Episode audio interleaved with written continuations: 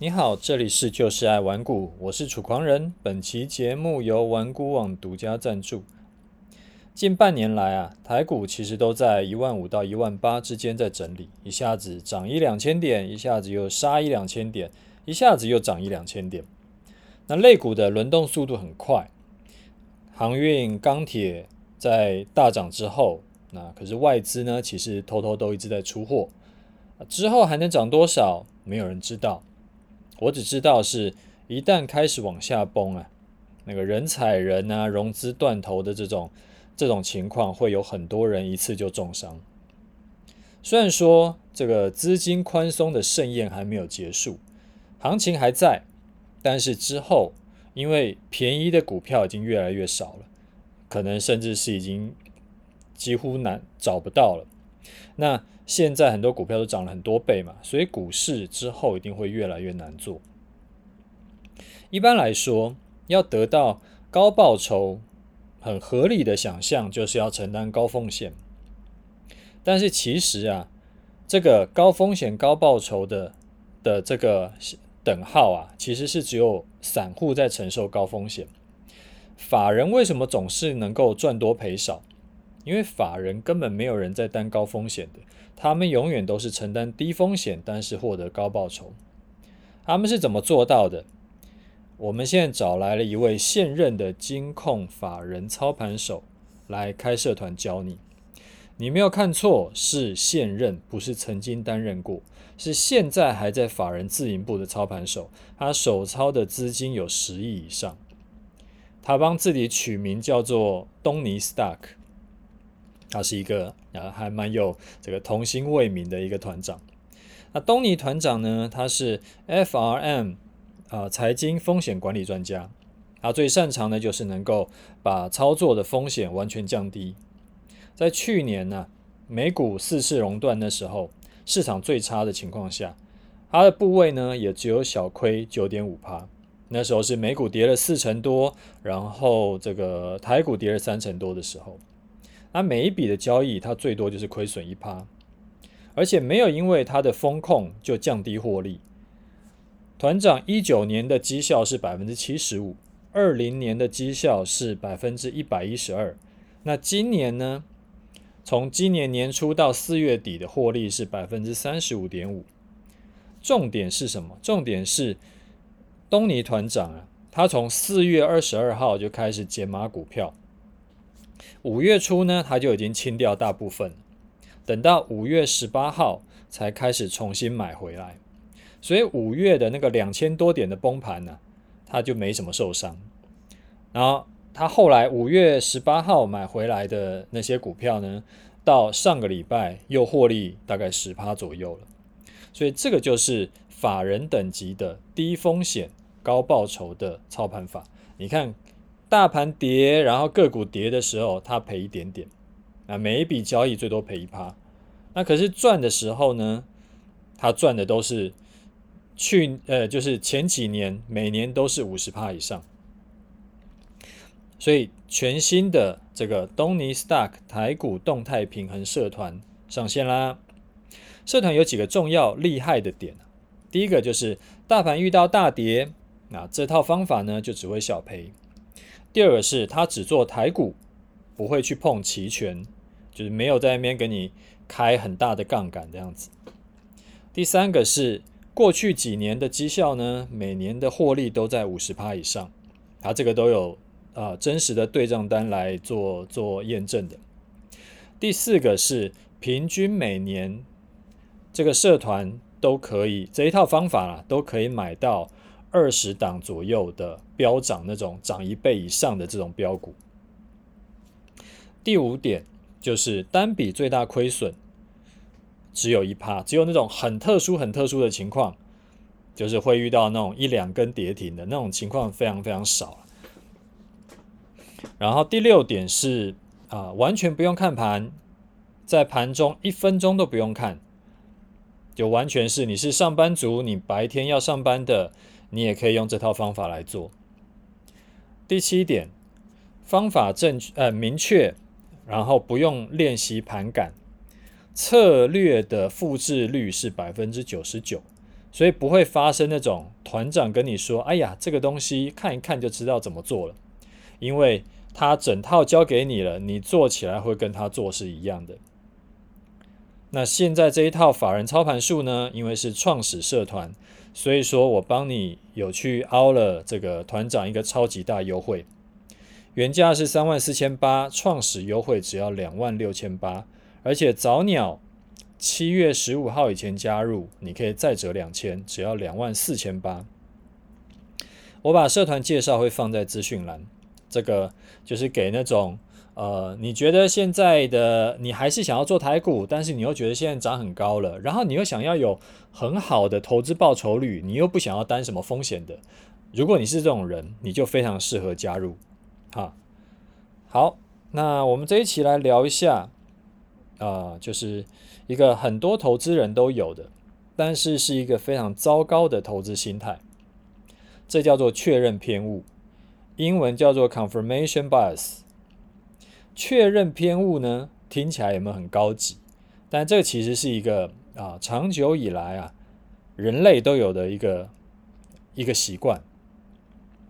只是以前呢，我们把它叫做啊，先射箭后画靶。你可以回头想一下，有没有发生过下面我讲的这几种状况？你因为已经对一种对一件事情有了既定的看法，然后呢，你就会不停的找各种理由去佐证你的看法。但是反面的或者是不支持你的看法的证据，就当做没这回事。这种例子超级多的，例如说像证据，呃，不是证据，例如说像政治，你偏蓝的跟偏绿的永远是对立的。同样一件事情。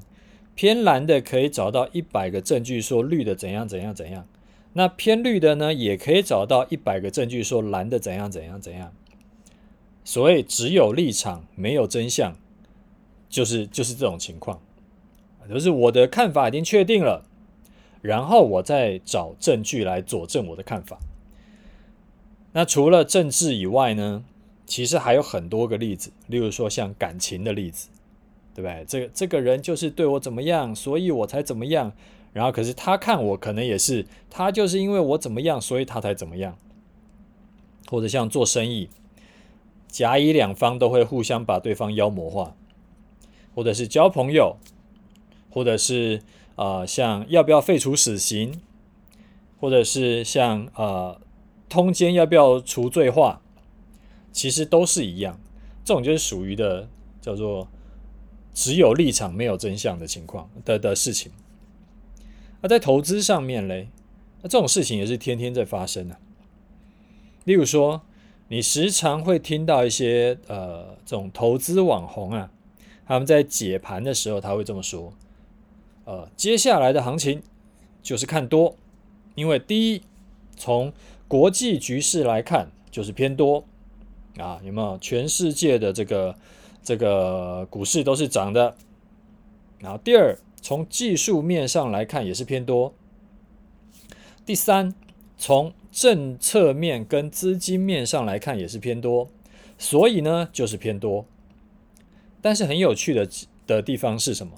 如果我规定它一开始的看法必须是偏空，其实啊，它也可以找到同样。这么多的偏空的证据，你可以去回头去想一下，哎，去这个这个想一下，说你看人家的一些解盘的，是不是真的是这个样子？哎，这就很恐怖啦，因为听起来就是说，其实我后面讲的理由根本不重要，重要的是我一开始的看法。如果我一开始看对了，后面的理由就是锦上添花。如果一开始是看错的，那后面的理由就是雪上加霜。啊，除了这个刚刚讲的以外，还有更恐怖的。遇到这种股票持续在崩跌，一定会有一派哦，就是坚定的说，我们越跌越买，持续摊平。啊，他们会找一百个理由来说服自己，现在就是要继续抱着，现在就是最后买点。一股都不能卖，卖了就会后悔。但是另外一派呢，就会说，哦，我们就是要勇敢砍单，因为跌破停损就是要砍，管你基本面有多好，管你这个订单量是满到后年还是大后年，反正你既然跌了，就是把它砍掉。你看这两派是不是很极端？一般说来啊，都是呃勇敢砍单的这种，算是比较政治正确，勇于停损才不会断手断脚嘛。但是最近我们不就看到一个勇于停损，后来都后悔的要死的例子吗？五月份崩跌的时候，把航运股卖掉的，最近应该都很想掐死自己，因为后来涨了两三倍。那要怎么样去避免这种就是确认偏误呢？我这边提供两个方法给你参考哈。第一个呢，就是像我每一次节目里面示范的那个样子，把做法跟看法分开。你看哦，我是不是都是嗯，先讲接下来的看法，然后为什么会这样看，然后呢，再跟你说我的做法会是什么，什么情况会调整我的做法？因为看法是主观的，那做法是客观的条件，所以有时候啊。你会听到我说，虽然台股已经这个跌破重要支撑，已经偏空了，但是因为还没有触发我的出出场条件，所以我的多单继续续报。这个时候就是以做法为主，那看法呢，就是参考参考而已。那是不是既然这样听起来就是，哎，我可以只要有做法，不用有看法了嘛？如果你是能够把所有的进出场条件都已经写好了，像我以前在做城市交易的时候，那个时候其实进出场全部都是城市在控制，那就可以完全不需要有看法。但是这种情况啊，遇到像五月十七号那种因为临时有一个消息造成的好买点，那预先写好进场条件的情的的那种。呃，城市就没有办法买在这种点，那个就需要主观交易的看法来补足。另外就是像我之前不是时常要跟你讲吗？诶，我们只要停损过一次，下一次的进场条件就会设定的更严格。这个也很难写成城市条件，就会需要主观来判断。因为我很难在程式里面写说啊，只要啊第一有触发过停损，然后我就呃就是走上面的这个进场的模式啊，如果没有触发过停损，我就走下面这个进场的模式。那有的时候会需要一些经验来判断，那这个就是可可硬要写可以写啊，可是硬硬把它写成那种条件的话，它就会。比较僵化，那像那个五月十七号那种情况，呃，就是临时报疫情，那个基本上就不太可能写在城市里面。所以你看哦，城市交易啊，比较多都是顺势交易，因为顺势交易要写成呃，就是明确的条件的进出点，这种是比较好写的，而且回测绩效比较有可能是正的。如果你是用做逆势交易的，基本上回测绩效很难是正的，大概都都会最后做长期都是赔钱的啊。这个是这个是题外话了。好，我刚刚讲说，呃，如何避免确认偏误？第一个方法就是把做法跟看法分开来。第二个方法呢，就是把原本呢、啊，我们不是先有看法再找。理由的这个这个流程嘛，我们把这个顺序交换一下，我们改成说，一开始先找多方理由，找了一些多方理由之后呢，好，接下来我们把多方理由先放一边，我们接下来规定，我们接下来就是要找空方理由，然后再把空方理由跟多方理由再综合评估，然后才下判断，而不是先有了判断。再去找理由佐证。这样做的好处，好处啊，是强迫自己会要找另外一个方向的理由，也就是说，要强迫自己挑自己的刺。那一来会更客观嘛，因为你不是只有看一个方向的那个观点；二来呢，会更冷静，就是因为啊，你发现说，哎，好像不是只有偏多的一些证据，而是很多是也是偏空的证据也有了。这时候你就避免掉自己会哇一头热，然后结果就直接下大注，啊，结果看错就赔大钱。不过这样做啊。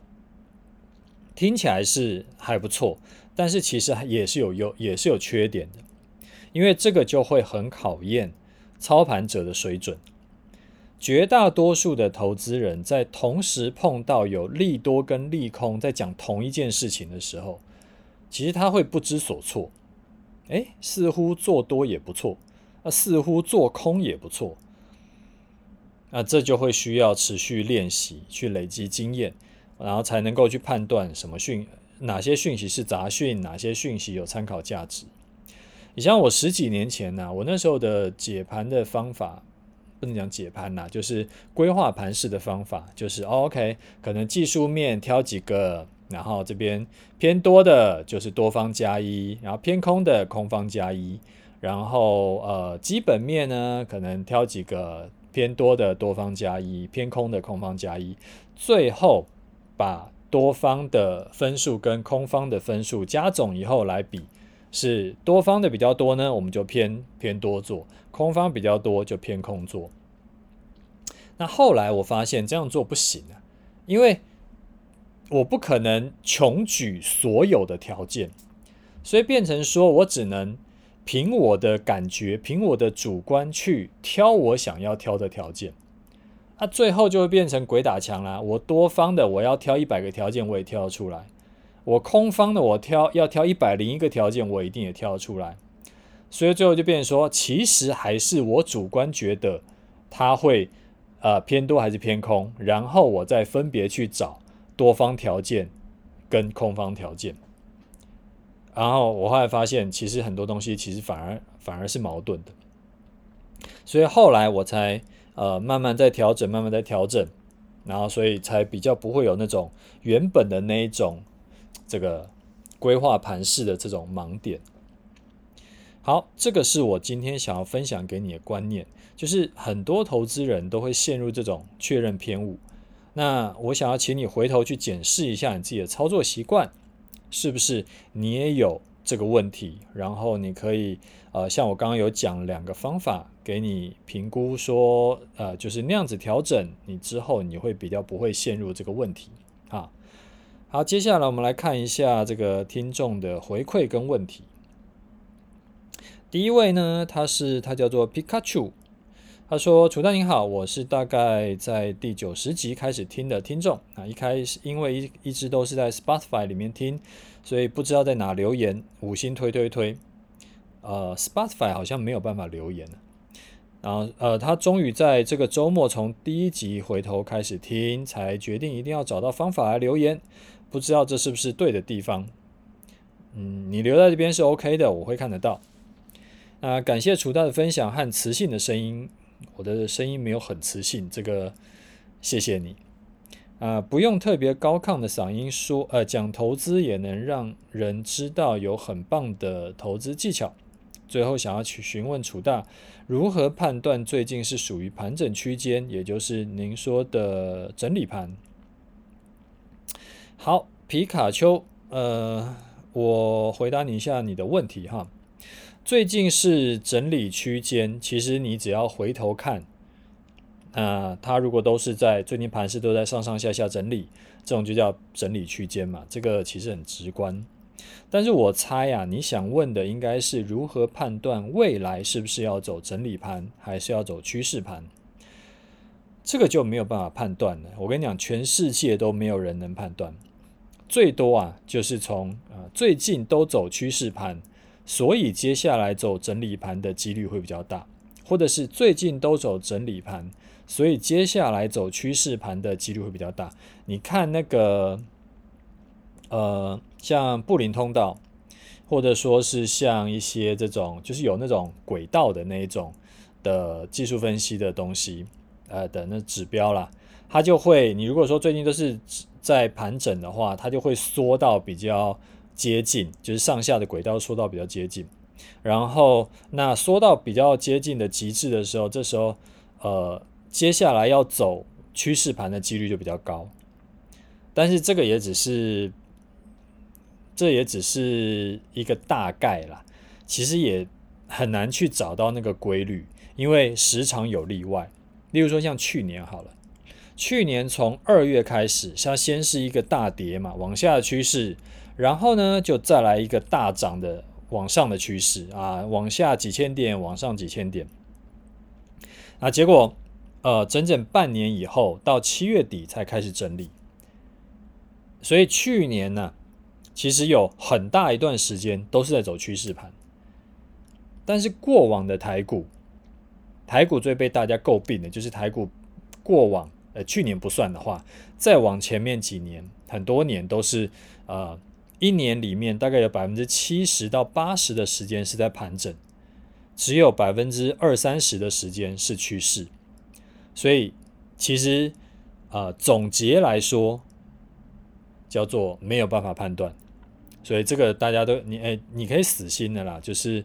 要预测未来会走盘整盘还是趋势盘，是没有人可以做得到的。好，这个是回答你的问题。啊、下一位，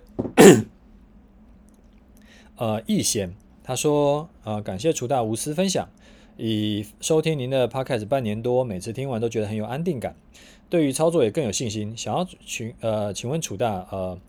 最近航运股飙翻天，但是融资余额也不断的飙升，大盘融资余额也同步创高。那这样子的融资对，呃，航运股或者是对大盘的后市有没有什么影响？谢谢。航运股的情况啊，我比较，呃，我不予置评啊，因为市场疯起来就无法无天，它已经涨了十几倍了嘛。所以，当一档股票能涨十几倍的时候，后来会怎么走都是有可能的。那融资暴增，对于这种就是大涨很多的股票，一定不是好事，因为代表说所有人都进去了。那至于大盘呢、大盘的话，融资增加幅度只要没有超过大盘涨幅，那就还不用担心。这个看盘技巧，其实我有在是上一集还是？哪一集有跟大家讲过？这其实讲过不止一次了。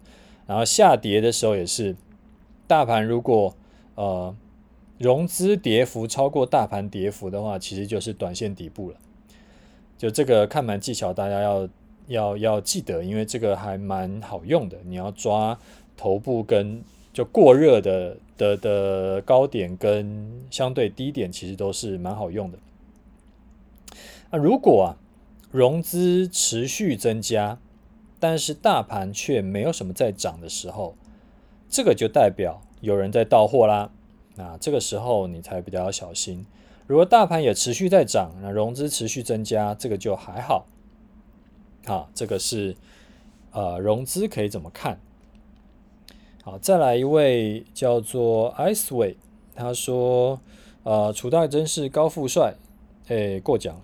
楚大你好，我是之前呃的，就是一零一的教练的哦，就是我之前在一零一那个健身房运动啊，然后他是我教练的同事，他说偶然在 Podcast 听到您的节目，才发现这个声音很耳熟，循线看到 Facebook 才知发现是我，呃，想要问冒昧跟您请教一下，是否 ETF 就比较没有所谓的底部形态或者是 W 底这种判断状况呢？感谢您的无私分享。呃，你说的没错哈，单纯看 ETF 的线图是比较没有意义的。我会直接看它连接的标的，例如说像台湾五十，有的时候呢，它如果遇到那种除息的情况，它可能诶，它明明就没有干嘛，然后结果就突然因为除息就跳空跌到月线以下，但这个下跌并不是真的下跌。所以说，这时候去看台湾五十就就没有意义了嘛，因为还以为说是它遇到什么利空，所以所以往下掉。那这时候我就去看大盘，没有，所以我一直就是只是会看大盘去做台湾五十啊。台湾五十有点像是那个，它就是中介的那个手段，但是其实呃要看大盘是比较有意义的。那看大盘虽然说在七八月的除权息旺季。也是会点数会稍微就是往往下掉嘛，但是因为影响都不大，呃，就算是台积电除息那天，其实也就是掉个几十点而已。那台股现在那个加权指数已经一万八千点了嘛，所以说那个影响就比较小。那其他的 ETF 也是，就是直接看它连接的标的。而不要去看 ETF 的线图，因为 ETF 呢，它还有呃，好比说溢价啦、折价的问题，所以看那个其实一点意义都没有哈。好，再来一位，他说呃，再来一位是阿尼，他说楚大您好，想要请问您楚呃五月份这一次示范单，如果依照最早规划做法。将资金分成两笔，周一买一笔，周二再买一笔。这样的话，在六月加码单的比重，楚丹会用一笔资金、一笔资金的比重加码，还是两笔资金的比重加码，还是怎么样加码？那如果之后还有加码单，比重也会一样吗？啊，谢谢楚大在 Podcast 里面很有耐心的回答问题。祝楚大阖家健平安健康，福运满满。好，谢谢你，阿尼。呃，加码单是这个样子啊，就如果啊有需要的时候加码，如果没需要呢，就不要加码了。我六月份回测月线的时候，其实我没有在加码，因为之前低点的时候就已经买好了。那六月那时候有在节目里面跟在这个粉丝团有提醒大家要加码。要如果有要进场的，可以在那个时候进场。那个是讲给五月低点没进场的人听的。那我再跟你呃展开一下，就是分享一下加码策略的一个重点。一般来说啊，加码单就是要越加越少。你真正的大部位，真正的这种重仓啊，你要在比较低的点进去。呃，我这边讲的是做多啦。你如果说是做空的话，就在比较高的点。那为什么嘞？因为如果说你是一开始进去的比较少，后来越加越大，越加越大的话，你的成本就会太高。你的呃，只要那个盘势一反转，你立刻就会从赚钱变成赔钱。啊，这种就是风险跟获利它没有去平衡好。所以我一般都是。哦，我看好了之后的走法，哎，之后的这个这个趋势，然后呢，我就一笔进场，在做顺势单的时候，五月十七号那一次是因为是逆势单，逆势单风险比较高，所以我会分两笔。那之前我做顺势单的示范单，基本上都是一笔进一笔出的，这个是加码的策略跟你分享啊。好，再来听呃，看一位听众，他叫 Horse 四一，哎，又是你，有我记得你。他说：“楚丹您好，您的投资方式跟节奏跟技巧很适合忙碌的上班族。如果课程量太大，技巧太复杂，对于生活十分忙碌的职业妇女来说是不太适合的。有些社团老师真的是很棒，但是我们没有办法学。所以如果楚大来开课，对我们是一大福音哦。”好，Horse 四一，我收到你的回馈了啊，我会认真评估，谢谢。呃，上一次啊，节目里面有聊到说，有收到不少的听众或者是读者有来问我说，是不是能够开这个主观交易的课？结果节目以后，呃，我讲了完了以后，结果来要求人更多，这个大家的呃要求我都有收到。然后我也会认真的评估，那我就先谢谢大家，那我会认真评估，这样好不好？嗯，我还没有答应这件事情。那之后如果有什么想法，或者说有什么决定，会再跟大家报告。好，那我们来聊一下这几天的盘势，也看一下我的部位的呃变化哈。前阵子啊，都是呃航运啊、钢铁在涨啊，今天电子有回神一些，结果指数就喷了。持续走高，到今天为止，把之前大跌的，就五月份大跌的全部涨回来啦，而且也创下了历史新高。那这种盘要怎么看呢？其实持续在创新高啊，那上面已经没有任何解套卖压了，所以当然就是持续看多，这个没有什么好说的嘛，没有道理去猜高点了，然后也不用每天被害妄想症在吓自己。要找利空理由，一定找得到一堆。那只是呢，之前就有分享过这个观念嘛，就是不管你看，你有再多理由，你的再多看法，你还是要以股价当做依归啊，以主股价为主，它就持续在涨嘛。那不管你原本的看空理由是什么，你还是得要尊重股价。所以呢，你可以持续找到，例如说像外资持续在卖股票，哎，融资余额持续在上涨，哎，这个都是事实，我们都不否认。所以呢，我们持续在看多做多的情况下，也要记得不要去追高，因为追高风险高嘛。尤其是有一些股票，它的筹码已经很乱，那追这种其实真的就超危险的。等修正再来买就好。如果之前五月十七号低点没买，六月二十一号修正回月线附近又不敢买，啊，现在涨上来才想追，嗯，那我就只能为你祈福，然后祝福你。但是希望你还是不要这样干啦，因为这个就是就是一件很危险的事情嘛。好，那以上呢都可以归类在看法，你可以全部忽略不听。下面我们来讲做法。我还是先讲一下我的部位，我的部位是在五月十七号早上十点买进的，当时大盘的位置在一五六一零，台湾五十呢在一二七点八。到今天收盘为止，我大盘呃账面上赚了两千三百零九点哦，现在已经妥妥在两千点以上啦。呃，台湾五十呢，账面上赚十一点八块，大概是九点二趴。呃，出场策略啊，就是维持不变啊，收盘跌破月线，隔天中午站不上去就出场。但是提醒你，没有满足出场条件以前，千万不要自作聪明，想说，哎呀，我觉得应该高点差不多了吧，都已经涨这么多了。所以我们可以先落袋为安一趟，因为有的时候会是这个样子啊，你要落袋为安，结果你看错，卖掉你就买不回来了。因为如果你今天卖掉，啊，明天涨一根这个大的，涨个两趴三趴，那就就买不回来了。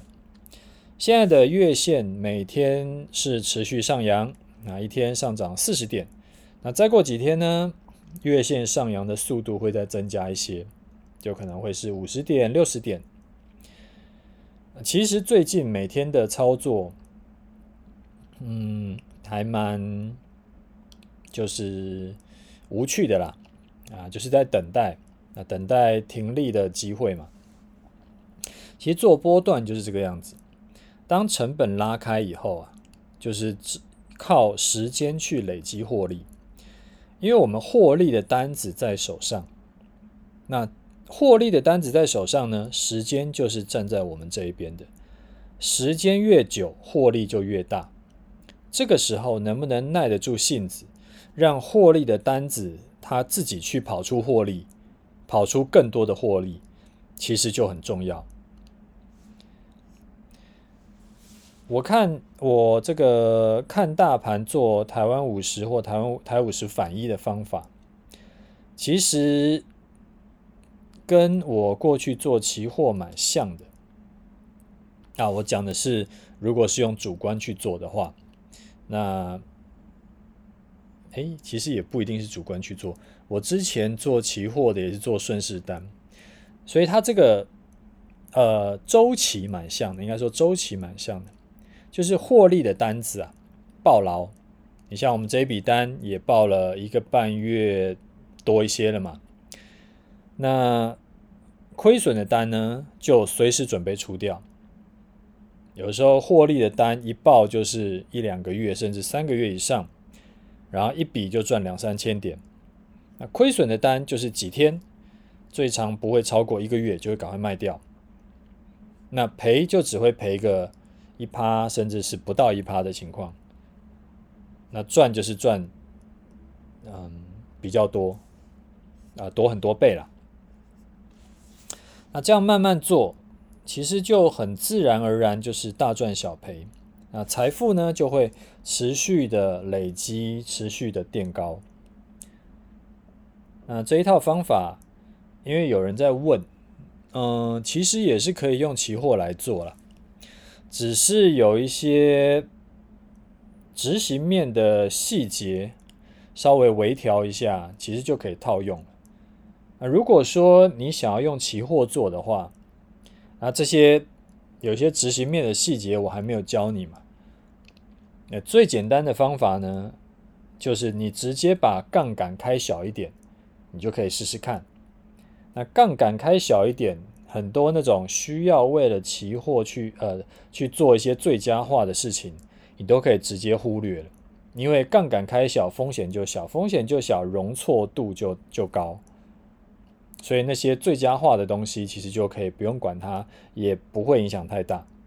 啊，如果说你是觉得，呃，我从去年示范单到现在，呃，到现在这一笔假设也是赚两千点的话，那我们的账上获利，不就是累积获利已经有。大概七千多点了。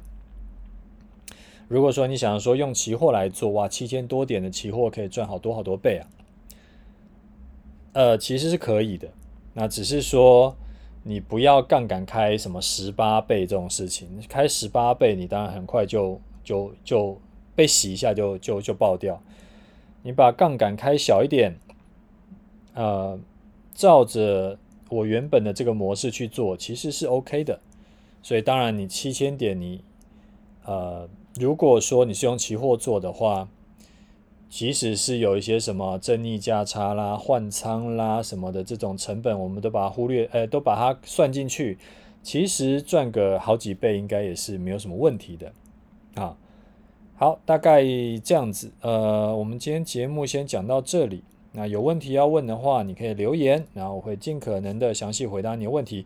你还没有，就是你问的问题，我还没有回答你的，我应该是还没有回答，而不是不会回答啊。那啊，就先这样子，OK。祝你这个投资顺利，好，拜拜。